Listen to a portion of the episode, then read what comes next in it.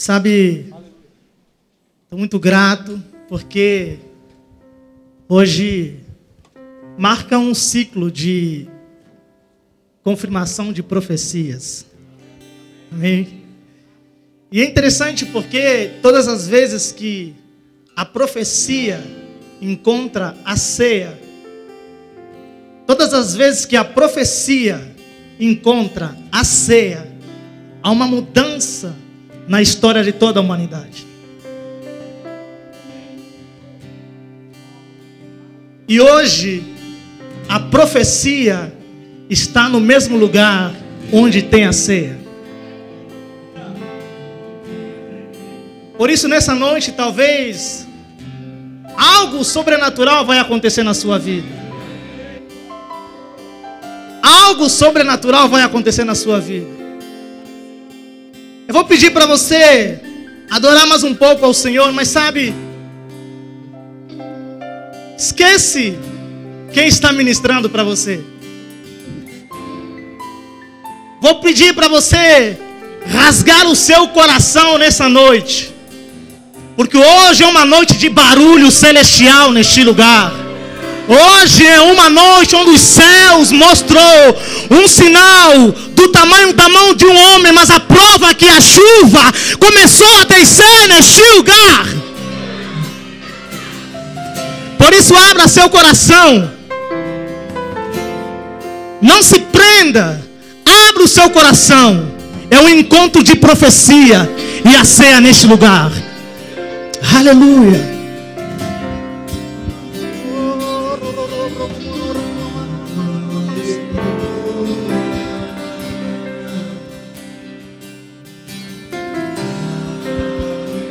Convido você a se ajoelhar ao Senhor, se render. Isso, abra o seu coração, abra o seu coração nessa noite.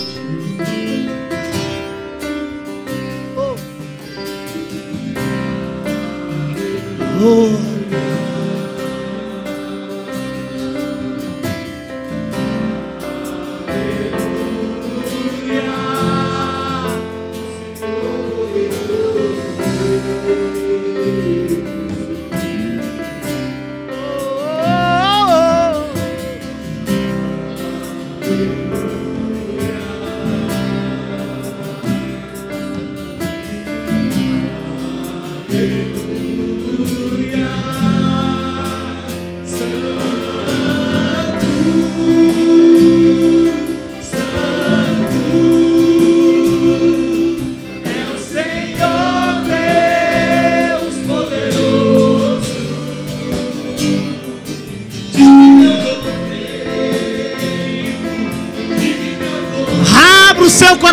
Ao Senhor. Engrandeça o seu nome santo, Ele é digno. Ele é digno de todo louvor, de toda adoração. Oh, Ramamara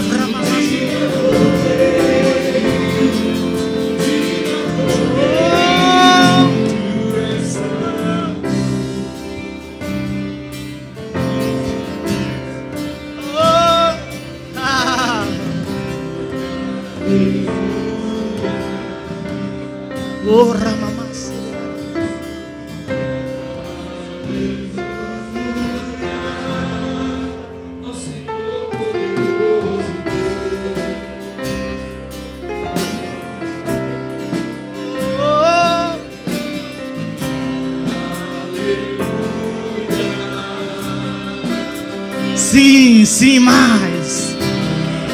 Mais de Deus, mais de Deus, mais de Deus, mais de Deus, mais de Deus, mais de Deus, mais de Deus.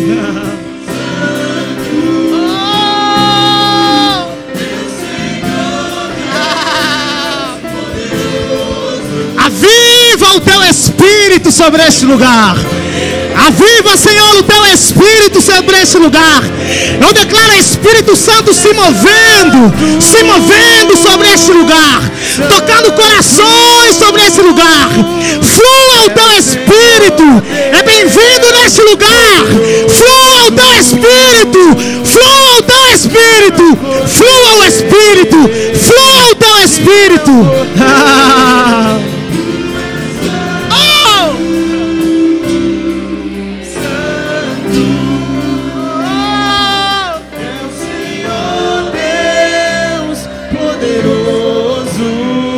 Espírito Santo está abraçando pessoas nesse lugar. Levante suas mãos. Feche seus olhos. O Espírito Santo está abraçando pessoas nesse lugar. Existe uma unção nesse lugar. Pessoas estão sendo curadas instantaneamente nesse lugar. Em meio a louvores. Oh, recantara mamara bramamara bramama sorororororo mosor.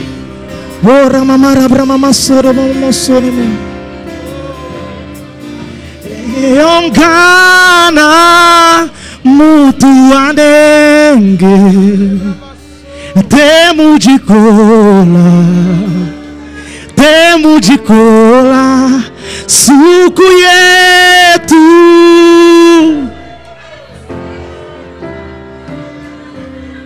Eyongana mutuanenge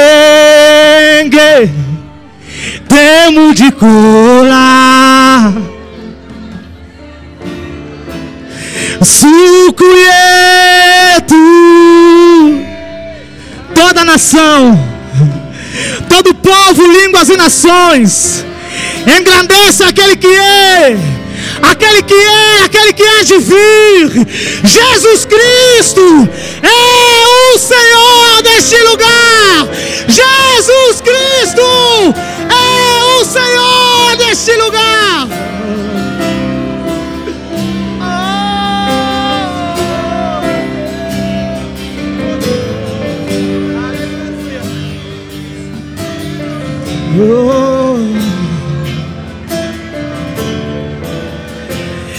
Obrigado, Pai. Obrigado pelo teu espírito. A casa está pronta. Os corações estão sedentos. A casa está pronta. Os corações estão sedentos. Faz como te apraz, Espírito Santo. És bem-vindo neste lugar. Aleluia, aleluia, aleluia.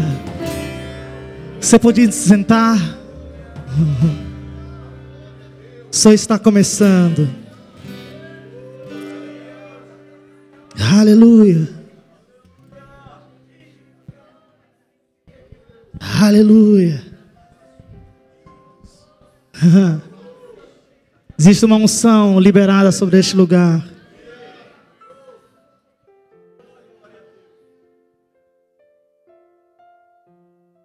Primeira vez que eu cheguei em Bauru, aqui na igreja.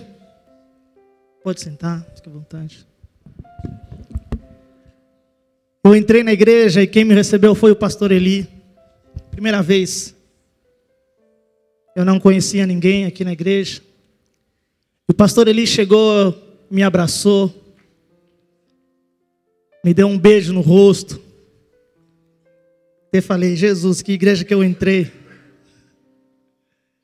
Não estava habituado com gestos de carinho desse nível. E começou o louvor e teve uma atmosfera maravilhosa que o Espírito Santo tomou conta de mim, porque eu estava desejoso em conhecer a palavra. E teve aquela atmosfera maravilhosa. Eu esqueci do abraço que ele me deu. E no final ele foi de novo no mesmo lugar que eu estava, me deu um beijo. Eu falei, já não volto mais aqui. Mas quantos conhecem a palavra de Deus e são constrangidos pelo seu amor? E agora, todas as vezes que eu vejo ele, eu quero beijar ele. Sou Jesus. E foi nessa casa, e nessa casa onde o Senhor nos levou a fazer, a conhecer mais da palavra de Deus. Por isso, sou muito grato. Talvez você já tenha familiares aqui, biologicamente falando, mas eu não tenho porém nunca me senti sozinho, porque fui bem acolhido no amor, na graça do Senhor. Por isso sou grato, pastor Jassuli, Miriam, pastor Daniel, que têm apostado e confiado coisas em mim, seguindo os líderes dos jovens, Luciana e Yura, e todos aqueles que lideraram, que têm me influenciado de maneira positiva a seguir a missão de pregar o Evangelho, amém? Vamos para a palavra, que ele é melhor do que eu e que você. Lucas capítulo 2, por favor, abra sua Bíblia. Lucas capítulo 2.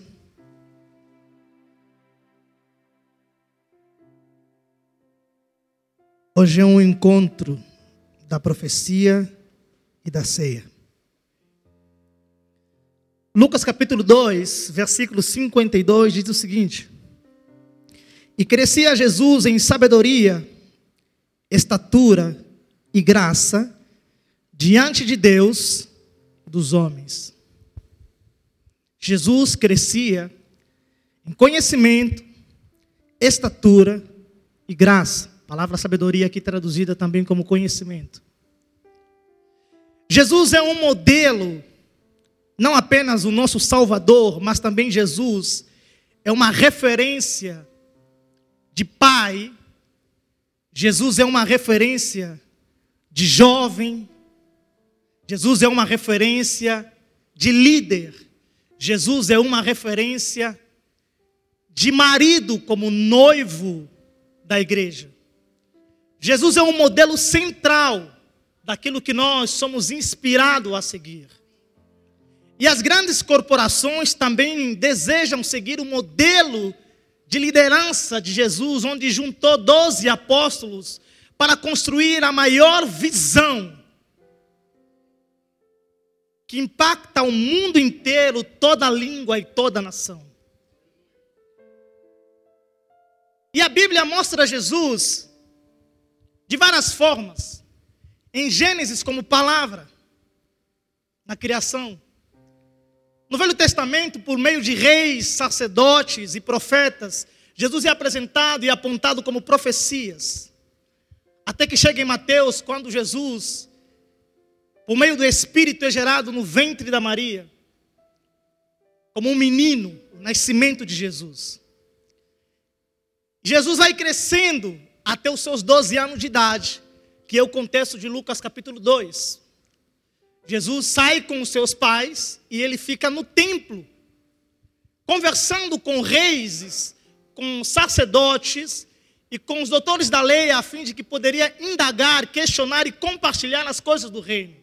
No contexto de Lucas 2, os seus pais estão procurando Jesus e encontram um menino adolescente de 12 anos no meio de doutores, daqueles que têm um pouco mais de maturidade, experiências com ele, e ele estava questionando e compartilhando as coisas de Deus. E ele questiona: por que me procurais? Estou na casa de meu pai. A Bíblia mostra que Jesus tem uma grande missão. Emanuel, Deus conosco. E a grande missão de Jesus é salvar a humanidade. Um menino que nasce com uma tamanha responsabilidade. Imagina os cuidados de sua mãe a Jesus, ao protegê-lo para que ele não pudesse sair fora da sua missão de vida. Imagina um menino de 12 anos carregando tamanha missão, tamanho objetivo de salvar toda a humanidade. Mas algo que Jesus se destaca aqui é que ele está no meio de doutores e ele está crescendo no conhecimento. Diga conhecimento. Jesus tem uma grande missão, mas parte dessa missão, do seu chamado cristocêntrico, era que Jesus estava exposto a conhecer mais da lei, da palavra, das escrituras sagradas. Jesus se expõe de si para conhecer a palavra, para experimentar mais. Ele mesmo diz em João capítulo 8, 32: Conhecereis a verdade, e a verdade vos libertará. No livro de Oséias, capítulo 4, versículo 6, vai dizer que o povo é destruído porque lhe faltou o conhecimento, porque não buscou, como Jesus, entender e conhecer mais da palavra de Deus. O chamado de Jesus envolvia morrer na cruz, mas não apenas morrer como um Deus, como outras religiões, que todos os homens querem ser Deus, mas no cristianismo, apenas um Deus quis ser homem. Então ele se submete a tudo aquilo que é possível para que ele pudesse cumprir o seu chamado de maneira perfeita. Como você, como a mim, como modelo. Ele seguiu em conhecer a palavra. Está no meio de pessoas que poderiam influenciá-lo de maneira positiva, a seguir, e ele estava no meio de pessoas inteligentes, que conheciam a lei, e ele se submetendo Porque ele tinha um chamado. Jesus crescia no conhecimento. Ao ponto que quando Jesus chega aos seus 30 anos de idade, batizado nas águas pelo profeta João Batista, quando João Batista olha para Jesus e diz: Não sou digno sequer de atar as sandálias suas. Jesus olha para João Batista e diz: É necessário que o filho do homem cumpra tudo. É necessário que aquele que tem um chamado, é necessário que aquele que tem uma missão, é necessário que aquele que foi tocado pelo Espírito cumpra todas as escrituras que Deus orientou. A lei aponta também sobre as escrituras. Quando Moisés morre, Josué substitui ele e Deus aparece a Josué. Poderia ser muito fácil Deus dizer: Josué, estou contigo, e tudo quanto fizeres vai prosperar. Mas o próprio Deus olha para Josué e diz: Medita nela dia e noite, e farás prosperar o seu caminho. Em todo momento, considerando a palavra de Deus como pleno conhecimento, para que ele pudesse crescer. Mas Jesus não parou aqui. A Bíblia diz que Jesus cresceu em estatura. A palavra estatura significa desenvolvimento ao longo do tempo, ou podemos considerar como maturidade. O tempo, a forma física, a aparência de Jesus. Por isso, Jesus, quando menino, quando adolescente, e também Jesus aos seus 30 anos de idade, após ser batizado, ao, os céus abre e o Espírito desce sobre ele, é um som que vem do Pai, dizendo que este é o meu filho amado que escolheu buscar o conhecimento, escolheu buscar a maturidade para crescer e cumprir aquilo que foi designado para fazer. Em tudo, Jesus nos mostra como modelo, como referência daquilo que nós precisamos crescer. O próprio Cristo, o Filho de Deus, se submeteu para que pudesse crescer em conhecimento e em estatura. Estatura, maturidade, o que significa que Jesus, nos seus 30 anos, agora, precisa tomar decisões difíceis. Tenho dito, particularmente para algumas pessoas, que o nível de maturidade depende do nível de conversas difíceis que nós podemos ter. Quer saber quando a pessoa está madura? Pergunta a ela qual é a capacidade de ter conversas difíceis. Porque a maturidade existe um tratamento diferente. Jesus cresceu ao ponto de cumprir tudo até a maturidade, quando ele selecionou os doze apóstolos. 30 anos de consagração, três anos de ministério, e nós queremos três anos de consagração e 30 anos de ministério. A consagração é maior do que o ministério a comunhão deve ser maior do que o ministério. Foram 30 anos que ele se dedicou em conhecer a palavra. Foram 30 anos que ele se dedicou a crescer em maturidade. Para que chegasse um momento em que ele pudesse experimentar algo que poderia acontecer. Diga graça. Jesus cresceu no conhecimento, em estatura, e agora Jesus precisa conhecer e crescer em graça. Abre em Mateus capítulo 26, por favor.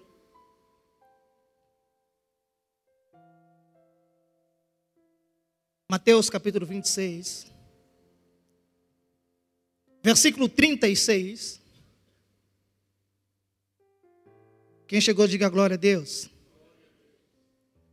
Sabe, em todo momento da vida de Jesus, ele dizia uma palavra que era sobrenatural ouvir Jesus falando isso. Em todo o seu procedimento, Jesus dizia: Seja feita a vontade do Pai. Quem vê a mim, vê o Pai. Jesus nunca expressou a sua vontade. Eu não vejo um momento da palavra, no decorrer da palavra da vida de Jesus, ele dizendo: Seja feita a minha vontade. Jesus sempre dizia: Seja feita a vontade do Pai. Estou falando aquilo que eu ouvi do meu Pai. O meu Pai me ensinou e estou passando para vocês. Eu não faço a minha vontade. Inclusive na oração de Mateus, ele vai dizer que seja feita a vontade de Deus te, nos céus como na terra. Seja feita a vontade do reino celestial na terra como ele é feita no céu, trazendo a vontade de Deus como prioridade da vida dele.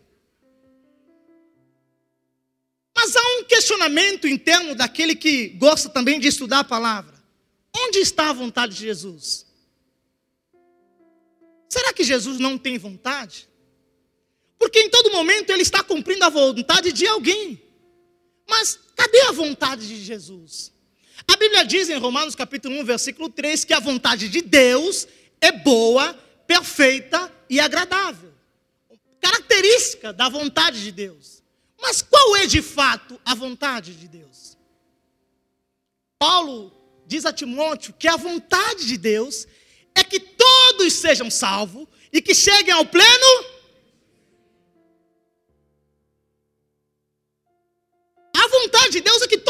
Salvos. E Jesus está para cumprir a vontade de Deus. Mas a parte A, que todos fossem salvos, eu e você, era necessário que alguém se doasse ao serviço de Deus, ao chamado de Deus. E foi nesse momento que Jesus se encontra em Getsemane para cumprir a vontade de Deus. E veja o que Jesus diz. Então chegou Jesus, Mateus capítulo 26, versículo 36 ao 46. Então chegou Jesus com eles a um lugar chamado Getsemane e disse aos seus discípulos: Assentai-vos aqui enquanto vou ali orar. E levando consigo Pedro e os dois filhos de Zebedeu, começou a entristecer-se e angustiar-se muito. Então lhe disse: A minha alma está cheia de tristeza até a morte. Ficai aqui e velai comigo. Indo um pouco mais para diante, prostrou-se sobre o seu rosto, orando e dizendo: Meu pai, se é possível, passa de mim este cálice. Todavia, não seja como eu quero, mas como tu queres. E voltando para os seus discípulos, achou-os adormecidos e disse: Pedro, nem sequer uma hora pudesses velar comigo, vigiai e orai, para que não entreis em tentação. Na verdade, o espírito está pronto, mas a carne é fraca. E indo a segunda vez, orou, dizendo: Meu pai, se este cálice não pode se passar de mim, seja feita a sua vontade. Voltando, achou-os outra vez adormecidos, porque os seus olhos estavam pesados. E deixando de novo, foi pela terceira vez dizendo as mesmas palavras. Então chegou junto aos seus discípulos e disse: Dormi agora, repousai. Eis que é chegada a hora e o filho do homem será entregue às mãos dos pecadores. Tudo que Jesus se preparou no conhecimento, cresceu em maturidade, mantendo sua reputação, para que não fosse confundido como o pecador Embora ele chamava os pecadores para estar junto, mas era necessário um equilíbrio, uma postura daquele que veio com a mensagem de salvar a humanidade. Todo cuidado, buscando conhecimento, sabedoria, maturidade, para que chegasse num momento como esse em que a vontade de Deus poderia ser cumprida. E o sentimento de Jesus é eterno. Porque pela primeira vez Jesus expressa tristeza. Jesus disse: Estou triste. E a minha alma está profundamente triste. O Cristo, o reino de Deus é paz, justiça e alegria. Mas o Filho de Deus está triste. Tristeza não é pecado, pecado é continuar triste. Mas você entende e aprende que quem confessa fraqueza não declara derrota. E Jesus estava reconhecendo as suas limitações. Estou triste. Porque você entregue como cordeiro, como oferta e libação. E eu estou triste porque vai doer em mim. porque eu não pequei. Mas estou sendo entregue. Jesus, no momento da tristeza e dor, ele chama as pessoas mais íntimas do seu meio para que pudessem orar junto com ele, mas aqueles que poderiam estar com ele não não o abraçaram. Mas Jesus está dizendo, por favor, nem sequer uma hora, nem sequer um momento, nem sequer um, uma hora você pode atender o chamado de Deus. Nem sequer por um dia você pode dizer sim a Jesus. Apenas uma hora, apenas um dia.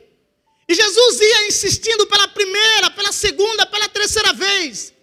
E a gente entende que nesses momentos mais difíceis, muitos se ausentam. Aqueles que talvez diziam, eu estou junto, pastor, eu vou pegar no propósito, na missão, que você dizer, eu estou para pegar junto. Mas no momento em que vem o teste da graça, eles se ausentam. Jesus precisou, mais uma vez, sozinho, ir orar, buscar ao Senhor. E ele disse: Pai, mais uma vez, não seja feita a minha vontade, mas a sua.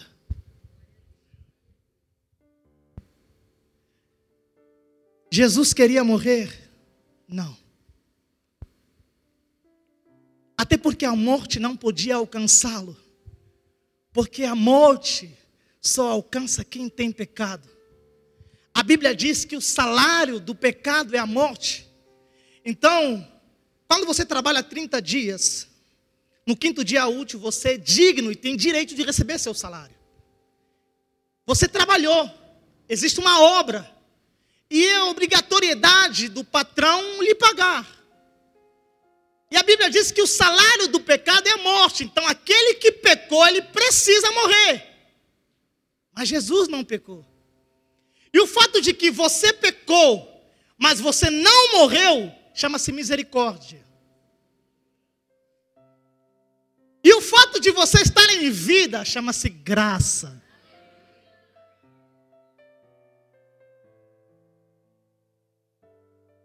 E graça é o momento que Jesus estava testando naquele momento. Porque ele cresceu no conhecimento e na maturidade, mas a graça poderia ser testada para ele. Tudo que Jesus viveu, tudo aquilo que ele representa, era testado no momento da sua maior dor e tristeza. O quanto você recebeu de Deus. Que quando bate um vento forte, você sai correndo desistindo. Será que você ou eu somos aqueles que, quando alguém de fato está precisando, como os discípulos, nós queremos abandonar e deixar Jesus caminhando sozinho? Aqueles que diziam: Eu vou pegar junto, eu vou caminhar junto. Eu reconheço Jesus como o Senhor da minha vida. Mas no momento que aparece uma tempestade, um vento tortuoso, uma dificuldade financeira, eu não estou preparado mais para dar o dízimo, porque apertou aqui do meu lado.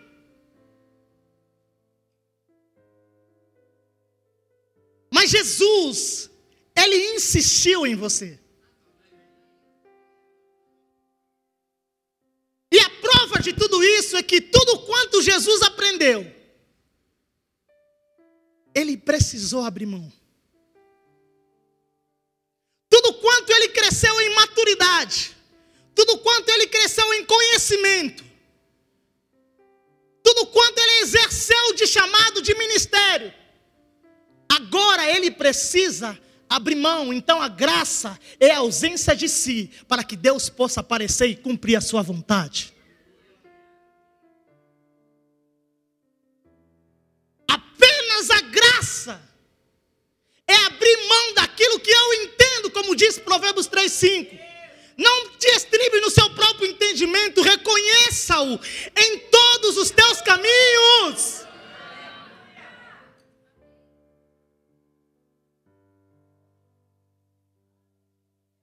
Reconheça.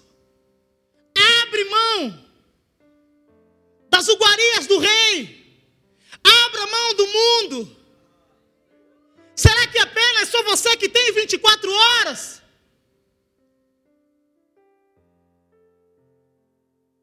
Jesus está caminhando, crendo, porque a graça poderia se manifestar, e somente pela graça era possível salvar a humanidade cheia de pecadores, somente pela graça.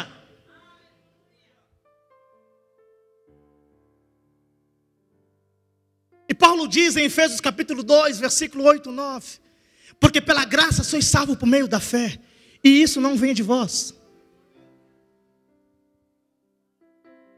Não vem de vós. É dom de Deus. A graça da salvação, a graça que traz provisão, a graça que traz restauração, a graça que traz a generosidade, não vem de vós, é dom de Deus. Mas Gustavo, meu carro, a minha casa é minha, está no meu nome, não vem de vós, é dom de Deus. Porque Jesus poderia dizer: Eu tenho 30 anos de ministério, 33 anos, exercendo o chamado, está tudo bem, posso descansar. Mas a graça era deixar a vontade de Deus entrar em cena e abrir mão daquilo que você entende. Porque a missão é maior do que a vontade.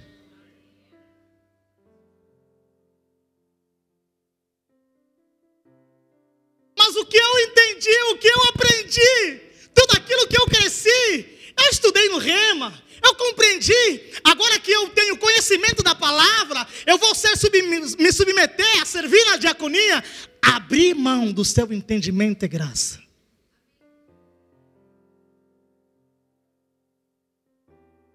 Jesus está sendo levado como cordeiro. E ele disse: Seja feita, seja feita, não a minha Pai, se possível, afasta. Pai, eu estou com dor e tristeza. Existe dor em mim, existe tristeza em mim, porque é difícil morrer, ser apedrejado, ser levado para a cruz. Mas, se possível, afaste, mas acima de tudo, seja feita a sua vontade.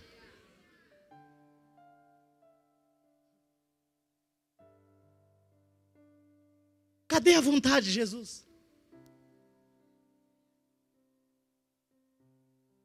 Eu vou servir quando eu tenho vontade. Você não entendeu. Você não entendeu a graça. Você não compreendeu a multiforme graça. Você não entendeu o poder da graça. Porque o poder da graça se aperfeiçoa quando você sai de si. O poder da graça se aperfeiçoa quando você quebra os seus entendimentos. Quando aquilo que você pensa é submetido àquilo que Deus achou. Eu lembro de uma ministra em Angola, que ela dizia o seguinte: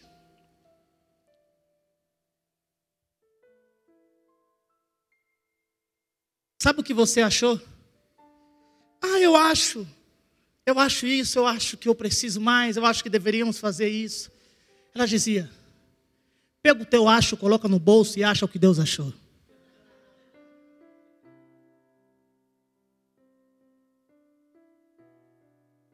submete. Porque lá estava Jesus cumprindo a vontade do Pai, abrindo mão. O Filho de Deus abrindo mão, para que a graça se manifestasse. Mas algo que ele estava fazendo é porque ele não estava pensando no momento, ele estava pensando lá na frente. Então ele estava dizendo o seguinte: eu vou insistir pela vida do Noronha, eu vou insistir pela vida do pastor, eu vou insistir pela vida da igreja, eu vou insistir orando ainda aqui sozinho, mas eu não vou desistir de você.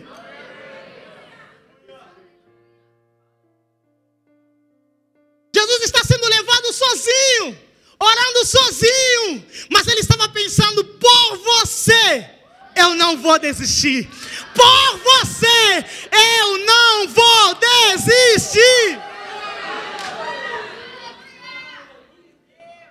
Mas Jesus, você estava orando sozinho. Sim, para que quando você fazer a sua oração, não estiveres mais sozinho. Eu estarei contigo. Eu vou te abraçar. Eu vou pegar junto com você.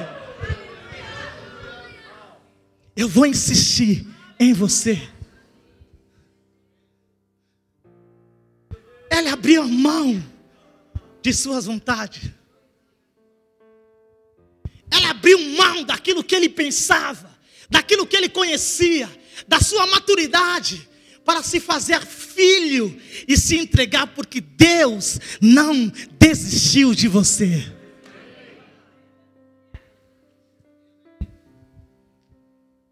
Pessoas que dizem: Eu desisti. Faz tempo que eu não experimento mais a graça. Faz tempo que eu, eu não tenho tempo de servir, eu não tenho tempo de ser generoso eu acredito que eu não estou crescendo mais. Pega seu acho, coloca no bolso e acha o que Deus achou. Mudaram. Pega o seu acho, coloca no bolso e acha o que Deus achou.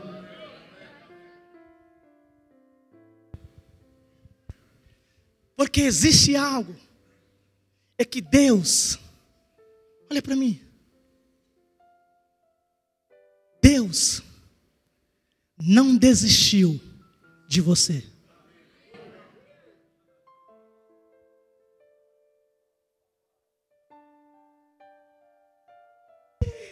Deus não desistiu dessa igreja. Mas muitas das vezes eu me sinto abandonado sozinho. Ei, Deus não desistiu de você. Ele estava dizendo: Eu vou continuar a orar, eu vou me entregar,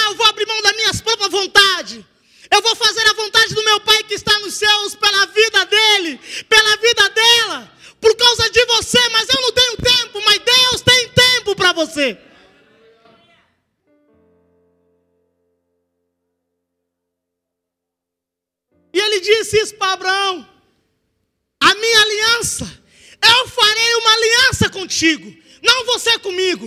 É eu fazendo uma aliança com você. É a graça, não é você fazendo. É Deus derramando sobre você. É a graça. É dom de Deus. Não é merecimento, não é obra minha. Não é obra sua. É a graça é a ausência do que eu pensei, é a ausência da minha vontade, mas é Deus em cena no seu futuro, é Deus em cena na sua casa, é Deus sendo prioridade na sua família, porque foi pela graça.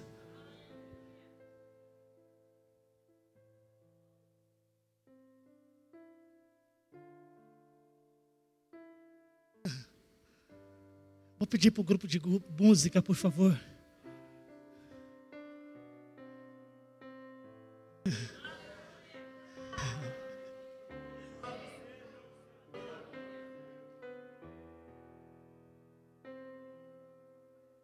Oh!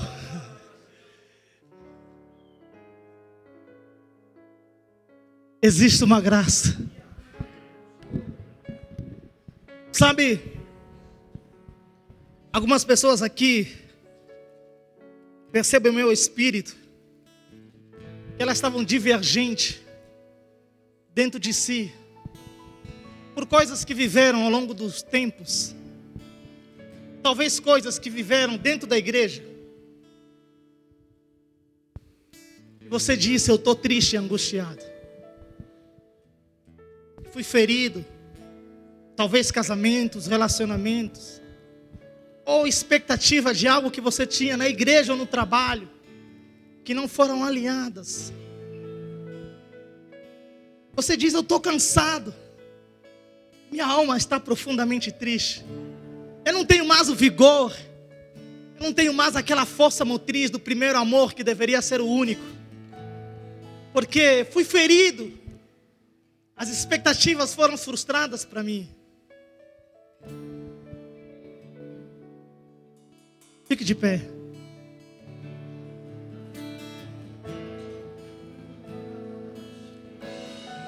Sabe?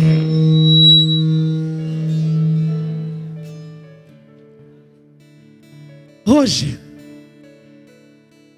a restauração e a ceia se encontram no mesmo lugar.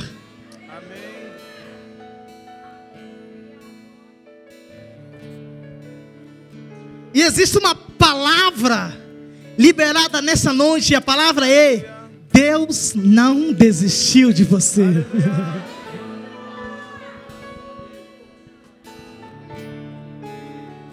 e você diz, mas Gustavo, eu desisti, eu abandonei tudo. Mas a boa notícia é que Deus não desistiu, não desistiu de você. Gustavo, você não sabe tudo aquilo que foi prometido a mim, não me foi entregue. Aquilo que eu esperava não chegou até a mim, mas a boa notícia é que Deus.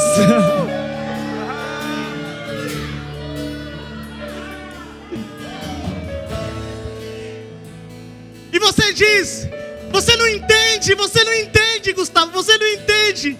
É tudo que eu vivi, eu fui machucado por dentro. Fui ferido pelas coisas que eu ouvi. Mas o próprio Deus, Jesus Cristo, está triste. Mas Ele está dizendo: Eu vou continuar, Herbert, pela sua vida. Eu vou continuar, eu vou insistir. Porque todos podem se ausentar, mas eu jamais se ausentarei.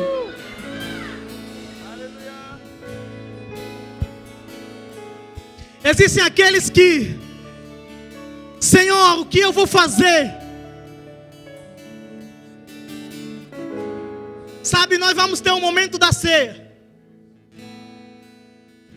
O encontro da profecia com a mesa. Que vai selar um novo destino na sua vida. Mas me permita, como profeta nessa casa, a minha missão e meu chamado é trazer seu coração para Deus. Eu vou pedir para que você venha aqui na frente.